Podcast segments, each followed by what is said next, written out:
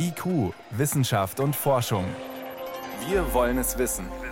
Ein Podcast von Bayern 2.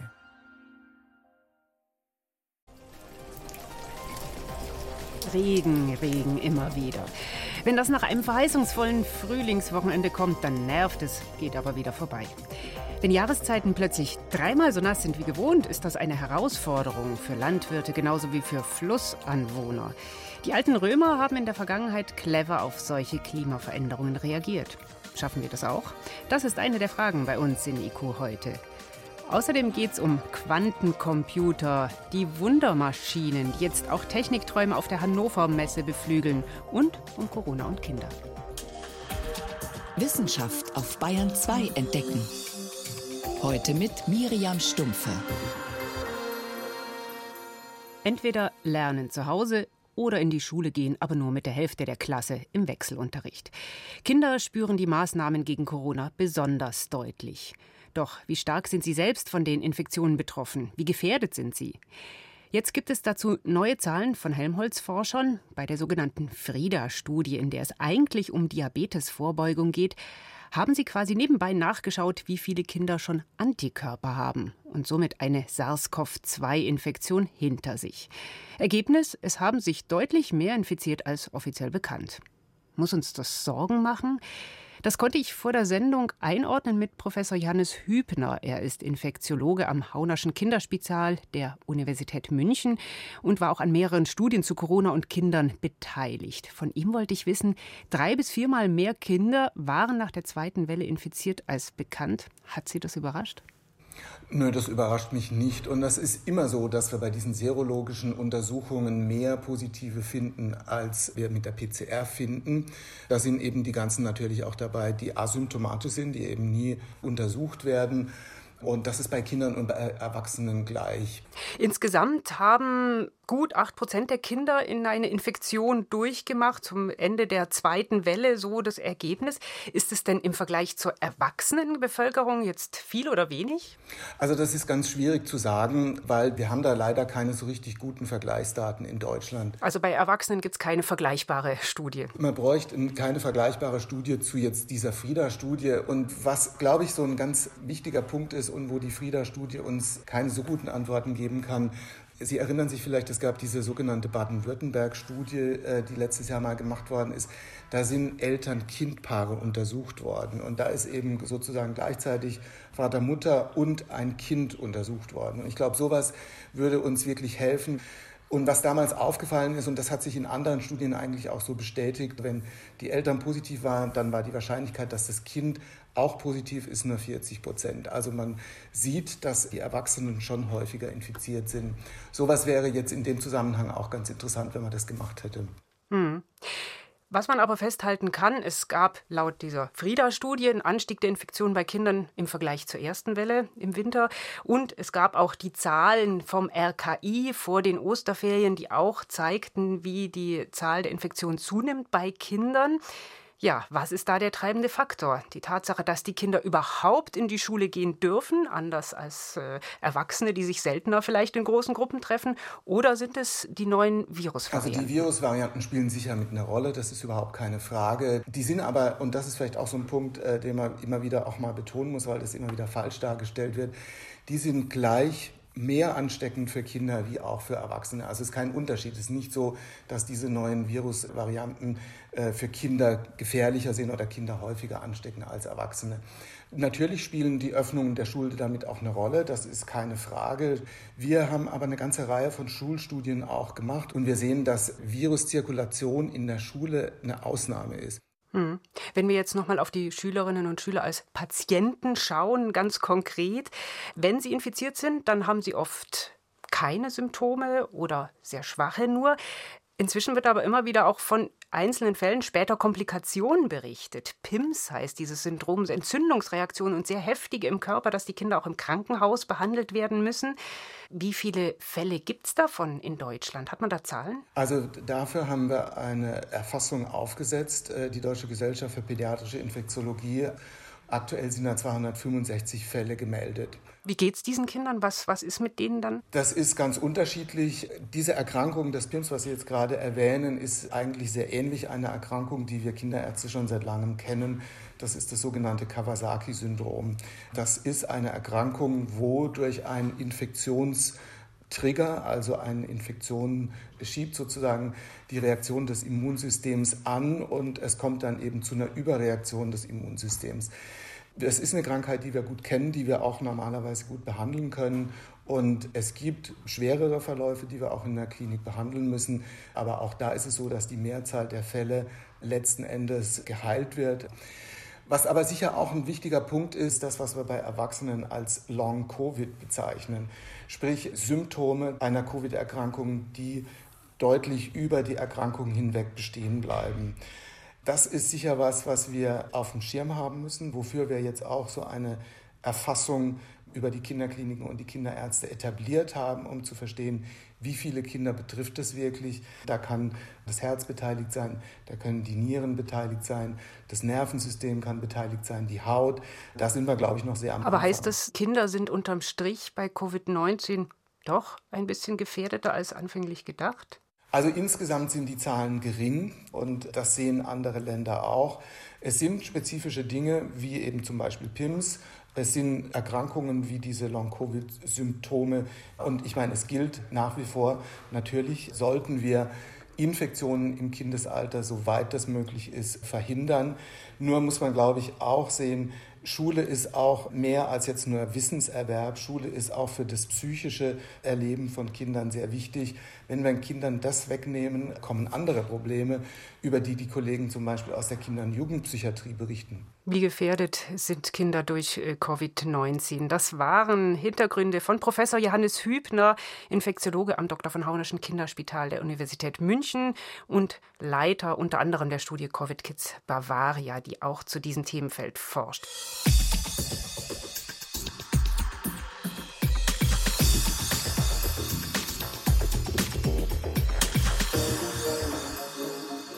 Eine Wundermaschine, ein Wunschtraum, eine Vision am fernen Horizont der IT-Forschung.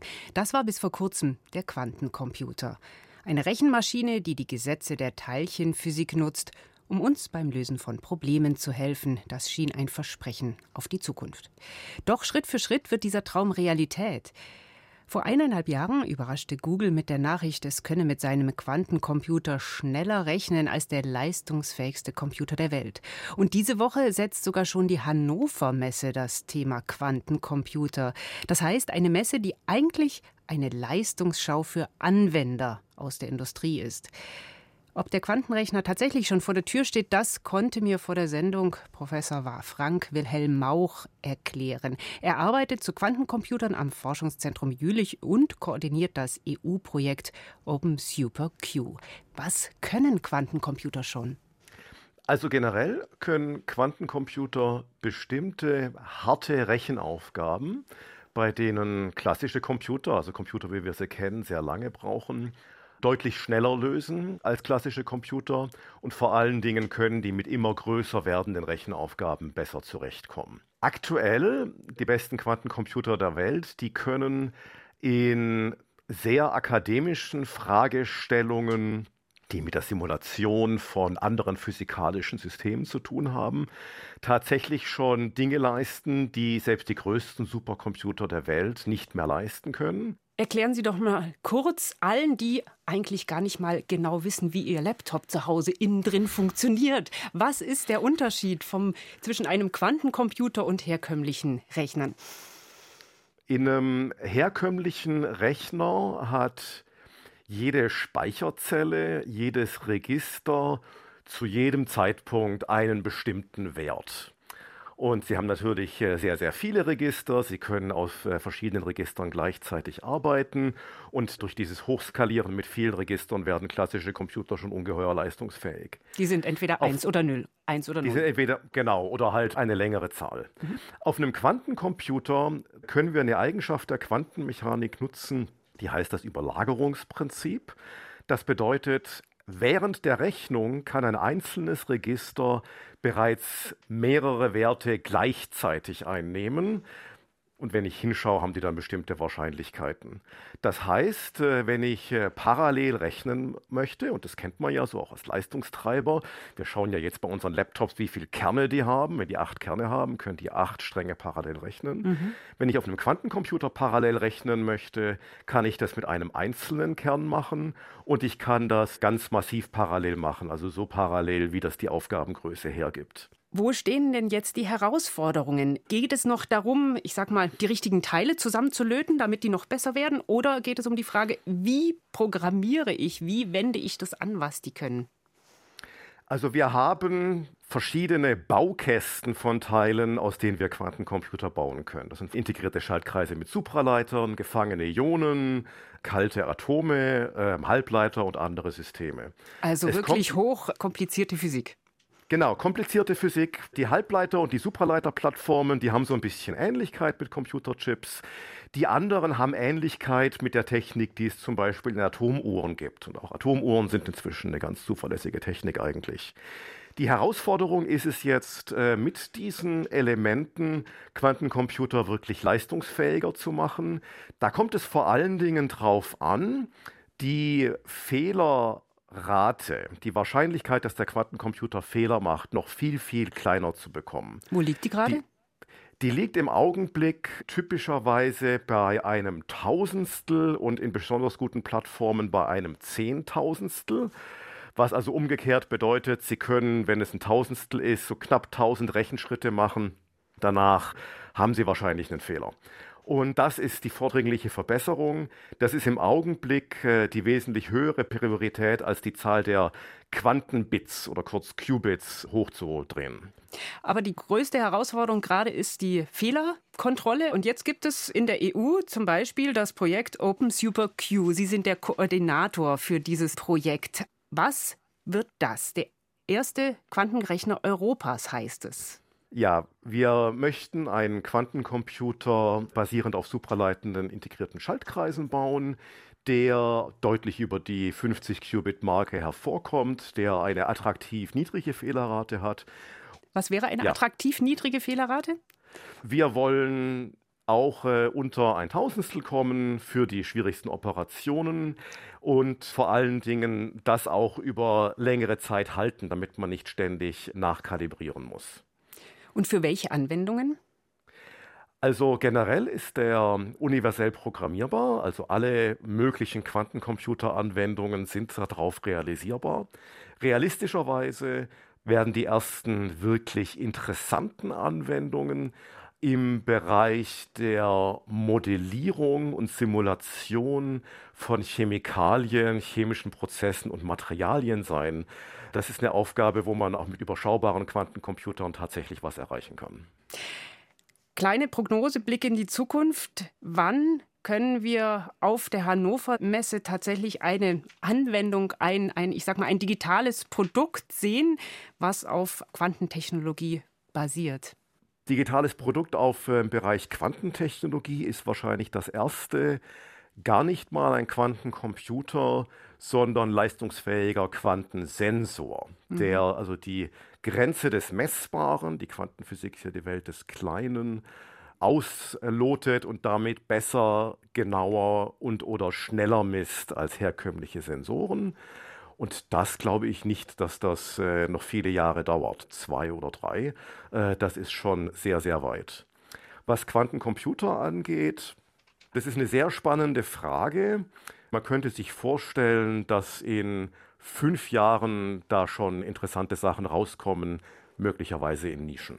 Dann sind wir gespannt. Vielen Dank. Steht der Quantenrechner vor der Tür? Das war Professor Frank Wilhelm Mauch vom Forschungszentrum Jülich. Er koordiniert das EU-Projekt Open Super Q. Danke. Vielen Dank. Bayern 2. Wissenschaft schnell erzählt. Und dafür ist jetzt meine Kollegin Priska Straub ins ja. Bayern 2 Studio hier mitgekommen. Und es geht los mit einem Asthma-Spray. Das könnte schwere Covid-Verläufe verhindern. Ja, das klingt natürlich fast zu schön, um wahr zu sein. Und deswegen hat auch eine Studie der britischen Uniklinik Oxford jetzt für Aufregung gesorgt. Da geht es um ein Cortisonspray. Es wird eigentlich bei Asthma eingesetzt. Und jetzt gibt es Hinweise darauf, es könnte das Risiko für schwere Covid-Verläufe senken, und zwar um 90 Prozent. Und milde Verläufe zumindest in der Dauer verkürzen. Das sind ja tolle Zahlen. Wie ja. plausibel ist das? Also vom Grundprinzip ist es zunächst einmal naheliegend. Wir haben ja schon länger beobachtet bei Asthma-Patienten und Patienten mit dieser Lungenkrankheit, COPD heißt die, die haben weniger Probleme mit Corona. Und da fragt man sich, warum ist das mhm. so? Und einer der Gründe könnte eben sein, dass viele dieser Patienten diese Sprays benutzen. So ein Cortisonpräparat hemmt die Entzündungsreaktion und wenn es inhaliert wird, dann schwellen die Schleimhäute ab. Es gibt weniger Luftnot. Insofern, das sind natürlich Ergebnisse, die auch für Covid-19 vielversprechend sind. Jetzt muss man aber abwarten. Das war eine sehr kleine Studie mit weniger als 150 Erkrankten. Es gibt also keine Leitlinien oder Empfehlungen. Aber wer an Covid-19 erkrankt, der könnte zumindest mal seinen Hausarzt darauf ansprechen. Interessant. Und von diesem Hoffnungsschimmer jetzt zu einer kleinen Enttäuschung. Gestern war ja der erste Hubschrauberflug auf dem Mars geplant. Mhm, wir hatten auch am Freitag darüber schon berichtet. Ingenuity, ja. das, so hieß das Ding. Eine Drohne, könnte man auch sagen, ist nichts geworden draus. Was war los? Ja, der Hubschrauberflug auf dem Mars wäre natürlich so eine absolute Premiere gewesen. Ingenuity hätte auf drei Meter steigen sollen, 30 Sekunden schweben und dann sicher landen sollen. Und der Testflug ist abgebrochen worden. Technische Probleme, hat die NASA gesagt.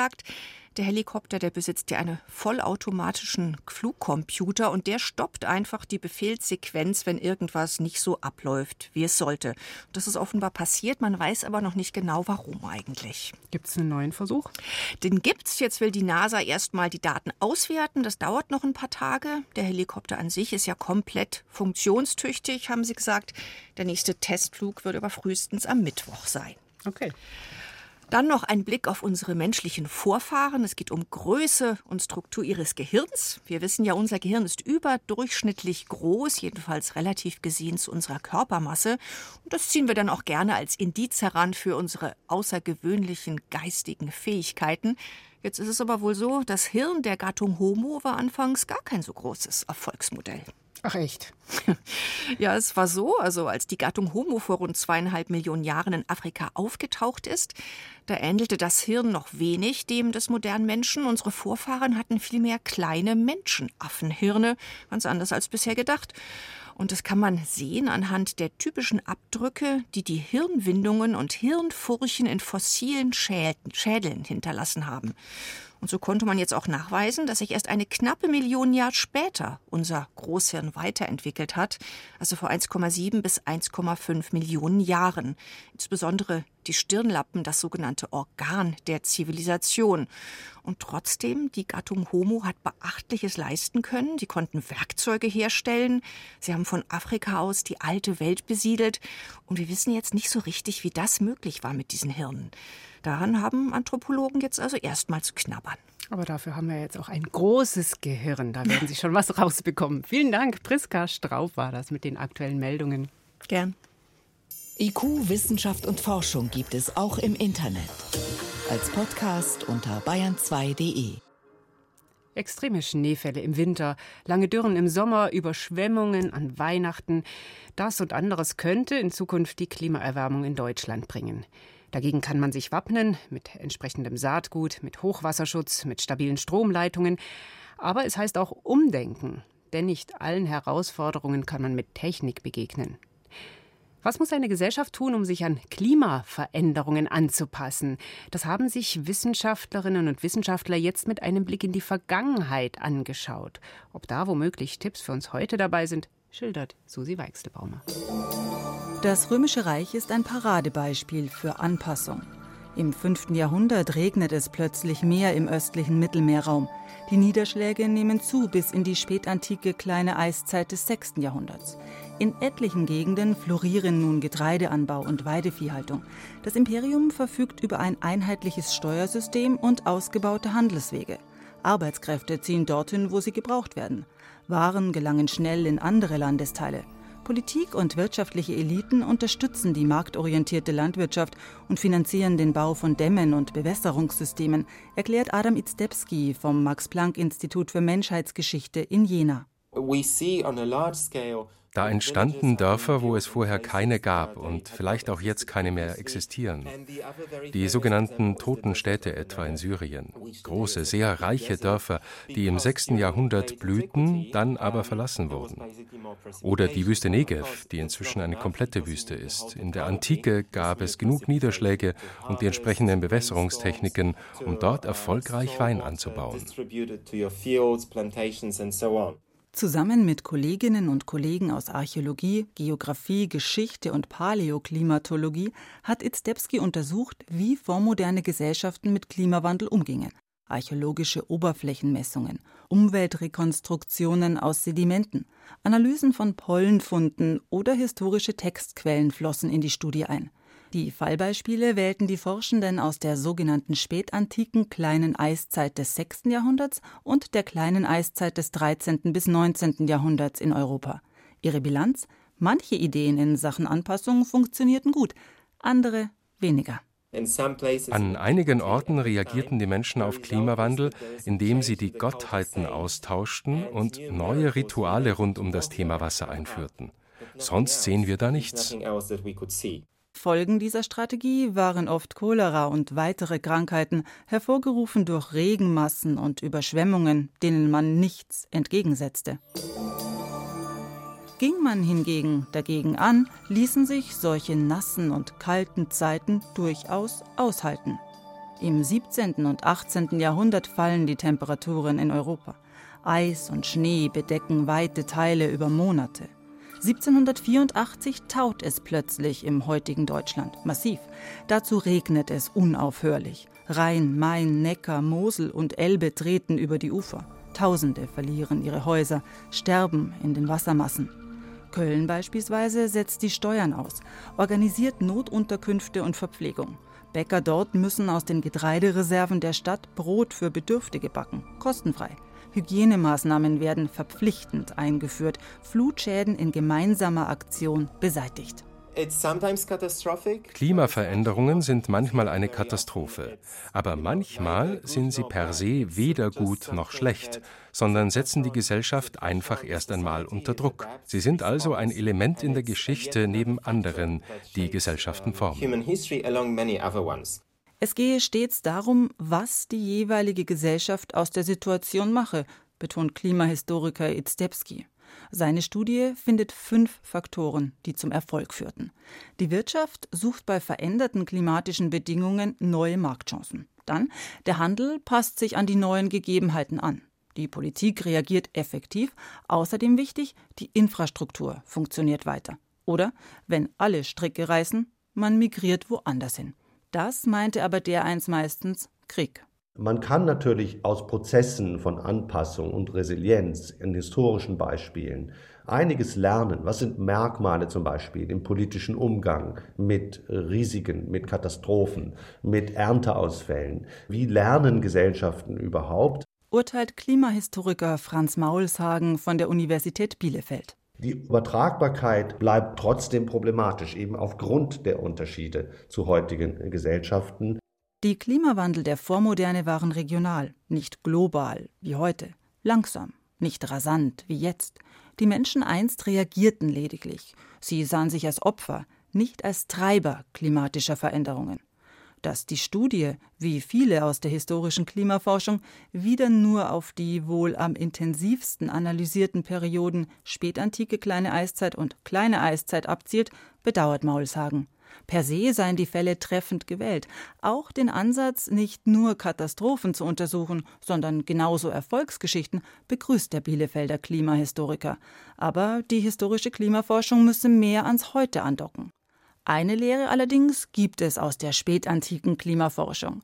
Was die neue Studie zu den Eiszeiten der Vormoderne zeigt, manchmal müssen Politik und Wirtschaft und Gesellschaft einfach eine Weile an einem Strang ziehen, um schwierige Phasen zu überdauern. Klimageschichte und was wir daraus lernen können. Das war ein Beitrag von Susi Weichselbaumer. Und das war es auch in IQ Wissenschaft und Forschung. Ich bin Miriam Stumpfe.